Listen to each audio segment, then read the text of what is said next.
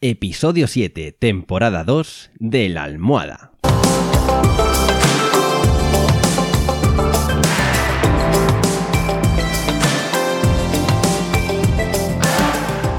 Bienvenidos y bienvenidas a esta segunda temporada del podcast de la almohada, un podcast en el que os cuento los trucos y estrategias para que podáis vivir sin complicaciones, con un mayor control de vuestra vida y que podáis ser vuestra mejor versión. En resumen, para que seáis más felices, que nos lo hemos ganado. Así que, si ya estamos todos, ¡comenzamos!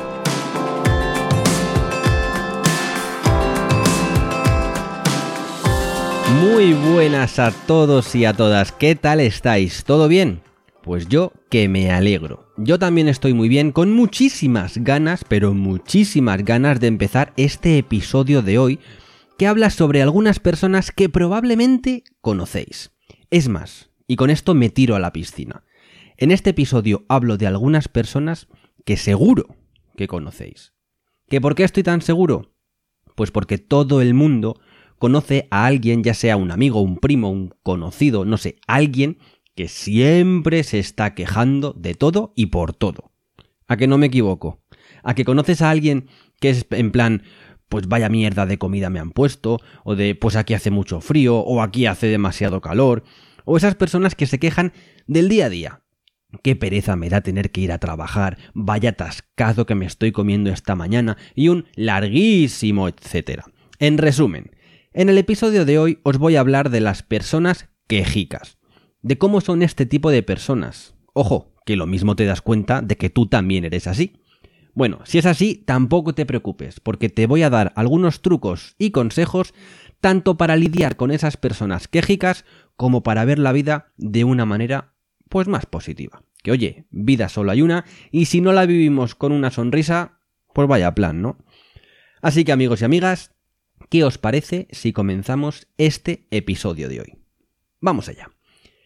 Hay una palabra que va a ir siempre asociada a la queja. Y no es otra que, y seguro que os suena, la frustración. Una persona que se queja no lo hace por gusto, simplemente para dar un poco por saco. Una persona quejica es que no sabe lidiar con la frustración y acaba alimentando más y más su sufrimiento. El problema viene cuando no se es capaz de superar esa frustración, es decir, que no se sabe pasar página y te quedas encerrado en un camino sin salida. Me explico. Cuando algo no nos gusta, nos frustra o nos hace daño, la primera reacción que solemos tener es la rabia, enfado o tristeza. Hasta ahí todo normal. No es raro sentirnos mal ni nos tenemos que preocupar por ello. Y es ahí cuando surge la queja. El tema es que tenemos que ser capaces de pasar esa fase y no quedarnos en la frustración, quejándonos y quejándonos sin parar. Es decir, tenemos que llegar al punto de aceptación y actuar. Vamos con un ejemplo de esos que me gustan a mí. Imagina que has quedado con esa persona que te hace tilín, con esa persona con la que llevas tiempo queriendo quedar a solas, y ahora, por fin, lo has conseguido. Quieres que sea una velada perfecta, sin contratiempos. Pero entonces, cuando llevas cinco minutos en el coche, tacata, te encuentras con un atascazo del 15. Te sitúas, ¿no? Pues vamos a ver ahora las dos opciones que se podrían dar. La de una persona que tolera bien la frustración y la de una persona quejica. Vamos con el primer caso. Te has encontrado en medio de un atasco y esto te va a retrasar. Eso te frustra, ¿verdad? Pues es normal. Querías ser puntual y no hacer esperar a la otra persona, ¿no? Entonces te empiezas a mosquear y desatas tu rabia soltando algún improperio de esos que desahogan de lo lindo. A ver, padres y madres, es momento de tapar los oídos a vuestros hijos, que voy a deciros algo. ¿Ya? Vale. Despotricar como si no hubiera un mañana ayuda. Y ayuda mucho. Lógicamente hay que saber cuándo hacerlo. No os pongáis a decir barbaridades delante de vuestros hijos que lo mismo les traumáis. Venga, ya podéis destapar los oídos de vuestros hijos. ¿Ya? Ok, vale. Y por eso, amigos y amigas, no hay que decir palabrotas. Bien, una vez que ya hemos soltado un poquito la rabia, esta persona en cuestión analiza la situación y valora si es posible hacer algo para solucionarla. Tal vez salir por la siguiente salida y buscar otra ruta más rápida. Podría ser una solución. Pero espera, ¿Y si salgo por la siguiente salida? Lo mismo me pierdo y llego más tarde aún. Pero entonces, ¿qué hago? Vale, hasta aquí, llamémosle Pepito, se ha desahogado. Ha aceptado que está metido en un atasco. Ha buscado soluciones, pero no ha encontrado ninguna que le asegure llegar a tiempo. Así que ahora toca aceptar lo que es imposible cambiar, que por mucho que queramos no podemos hacer nada. Y hacer dos cosas. La primera, cambiar el foco de atención.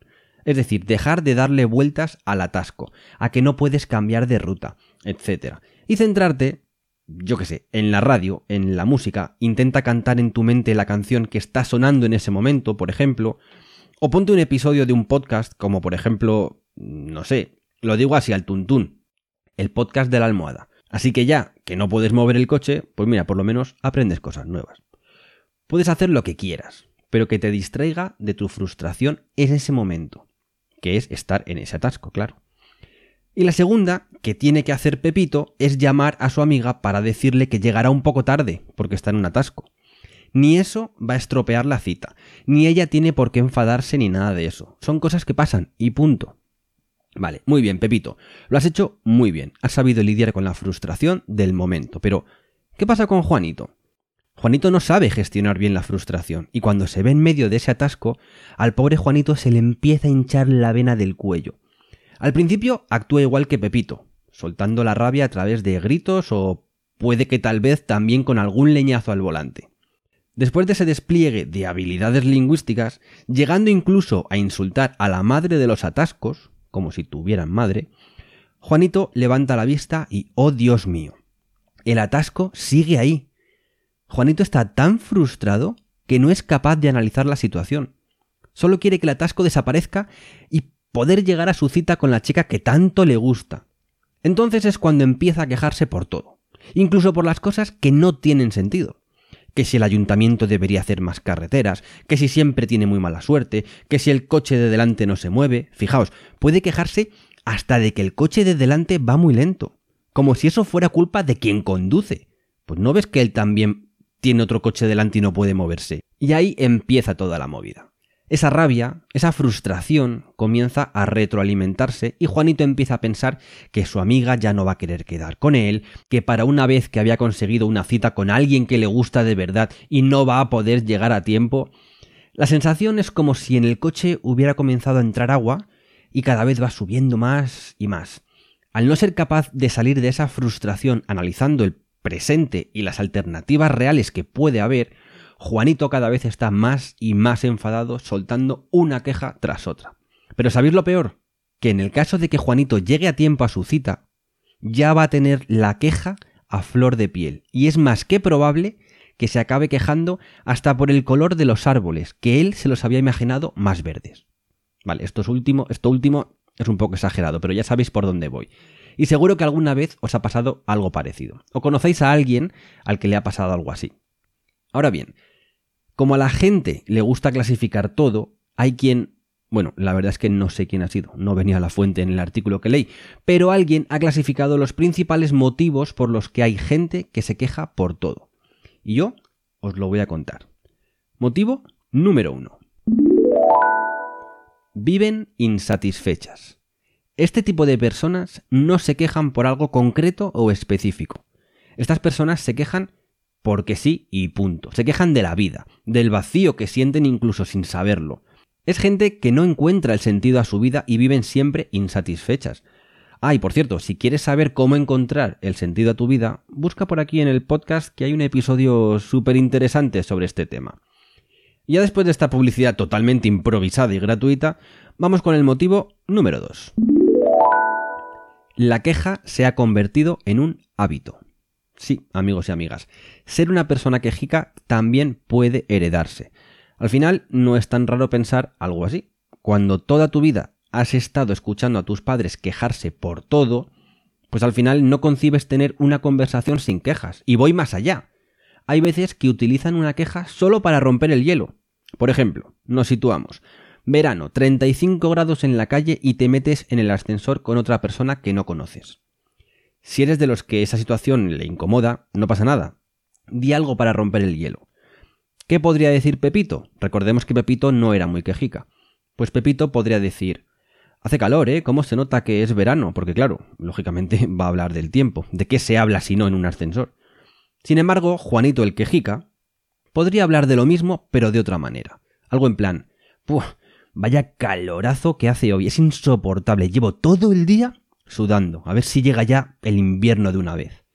¿Veis? Se habla de lo mismo, pero Juanito requiere de una queja para poder romper el hielo. Y por último, pero no menos importante, veamos el motivo número 3 de la gente que se queja por todo. El egocentrismo, como lo oyes. La falta de empatía y el afán de protagonismo hace que este tipo de personas estén siempre quejándose si no se sienten tan importantes para los demás como se sienten para ellos mismos. Para estas personas llueve porque los dioses se han puesto en su contra. Si no le dan el puesto de trabajo que quería es porque el karma no le trata como debería. En fin, que qué pereza de personas, la verdad. Y ahora, para no perder costumbre, vamos a seguir con las clasificaciones. Vamos a ver los diferentes tipos de quejas que deberíamos evitar. Pero bueno, antes de nada, quiero dejar claro que quejarse no está mal. Pero una cosa es quejarse por algo concreto y otra estar todo el día quejándose. Pero bueno, supongo que de esto ya os habréis dado cuenta. Venga, vamos al lío. Aunque como bien he dicho, quejarse no es malo, sí es cierto que deberíamos evitar algunos tipos de quejas, como por ejemplo las quejas crónicas. Este tipo de quejas son las típicas de las personas de las que hablaba antes, de las que tienen las quejas como un hábito. Estas personas nunca están satisfechas y siempre que analizan sus problemas solo se centran en las cosas negativas. Da igual si han progresado, si su problema tiene alguna solución, ya sea fácil o difícil, les da igual. Solo van a ver lo negativo. El problema es que tener una actitud así puede llegar a reconfigurar el cerebro y al final acaban cerrándose en ellas mismas evitando e incluso enfadándose con aquellos que quieren ayudarles. Después, tenemos las quejas de validación. Entiendo que estoy hablando de problemas que tienen algunas personas, pero reconozco que no puedo con estas quejas. Estas personas solo quieren validación emocional. Se centran en todo lo que han vivido. Y como no, se quedan siempre con lo peor, con lo negativo. El caso es que cuando se quejan no buscan una solución. Es más, seguramente no tengan ninguna solución. Hablo de personas que solo quieren captar tu atención contándote la mala suerte que tienen, lo mal que les va la vida, que nunca les sale nada derechas, etc. ¿Y sabes por qué no aguanto a este tipo de personas? Pues porque al final me hacen sentir a mí mal también. Es como que fuera contagioso. Te cuentan sus penas, oye que yo estoy encantado de escucharles, pero es que no puedo solucionar algo como qué mala suerte tengo siempre. O parece que me ha mirado un tuerto. Yo puedo decirle, sí, es una lástima, te entiendo, cosas así, pero es que no puedo hacer nada más. Es como si fueran a sentirse mejor contándome todos sus problemas. Pero es que encima tampoco les sirve para eso. Es quejarse por quejarse, quejarse de nada concreto. Bueno, pues eso, que si alguna vez detectáis que os estáis quejando por cosas así, por favor, intentad evitarlo. Y terminamos esta clasificación con las que se definen como quejas instrumentales. Estas, la verdad, es que son las quejas más típicas. Estas personas, en lugar de expresar directamente que no están satisfechas por algo, recurren a las quejas para que el resto de la gente note que algo les pasa, que noten su malestar. Esto se ve mucho más fácil con un ejemplo, como siempre. Típica situación de pareja en la que uno de los dos siempre deja la chaqueta en el sofá cuando llega de trabajar. Pues bien, en lugar de hablarlo y explicar que te sentirías mucho mejor si la colgara en su sitio para que así no estuviera en todo el medio, este tipo de personas lo plantea a modo de reproche. Joder, es que siempre dejas la chaqueta por el medio, es que al final la acabo recogiendo yo siempre, y esas cosas, ya me entendéis. Es decir, se utiliza la queja como herramienta para mostrar malestar por algo. Y una vez explicada, mejor o peor, los tipos de quejas que hay que evitar, los motivos por los que la gente puede quejarse y lo importante que es saber gestionar la famosísima frustración, vamos a ver por qué estar todo el día quejándose no es la solución a ningún problema. Lo primero es el victimismo. Quejarse cada segundo te posiciona como víctima. Y posicionarte como víctima le da el control a algo externo, ¿Y qué pasa con esto? Que no vas a hacer nada para intentar solucionar el origen de la queja, sino que vas a seguir lamentándote sin parar. De lo que tienes que darte cuenta es de que no te sirve para nada. ¿Qué consigues quejándote? A ver, ¿se solucionará tu problema simplemente porque te estás quejando? Con estas preguntas se ve todo desde otra perspectiva, ¿verdad? Además, y así enlazo con el segundo punto, se pierde muchísima energía. Efectivamente, quejarse cansa. Y cansa mucho.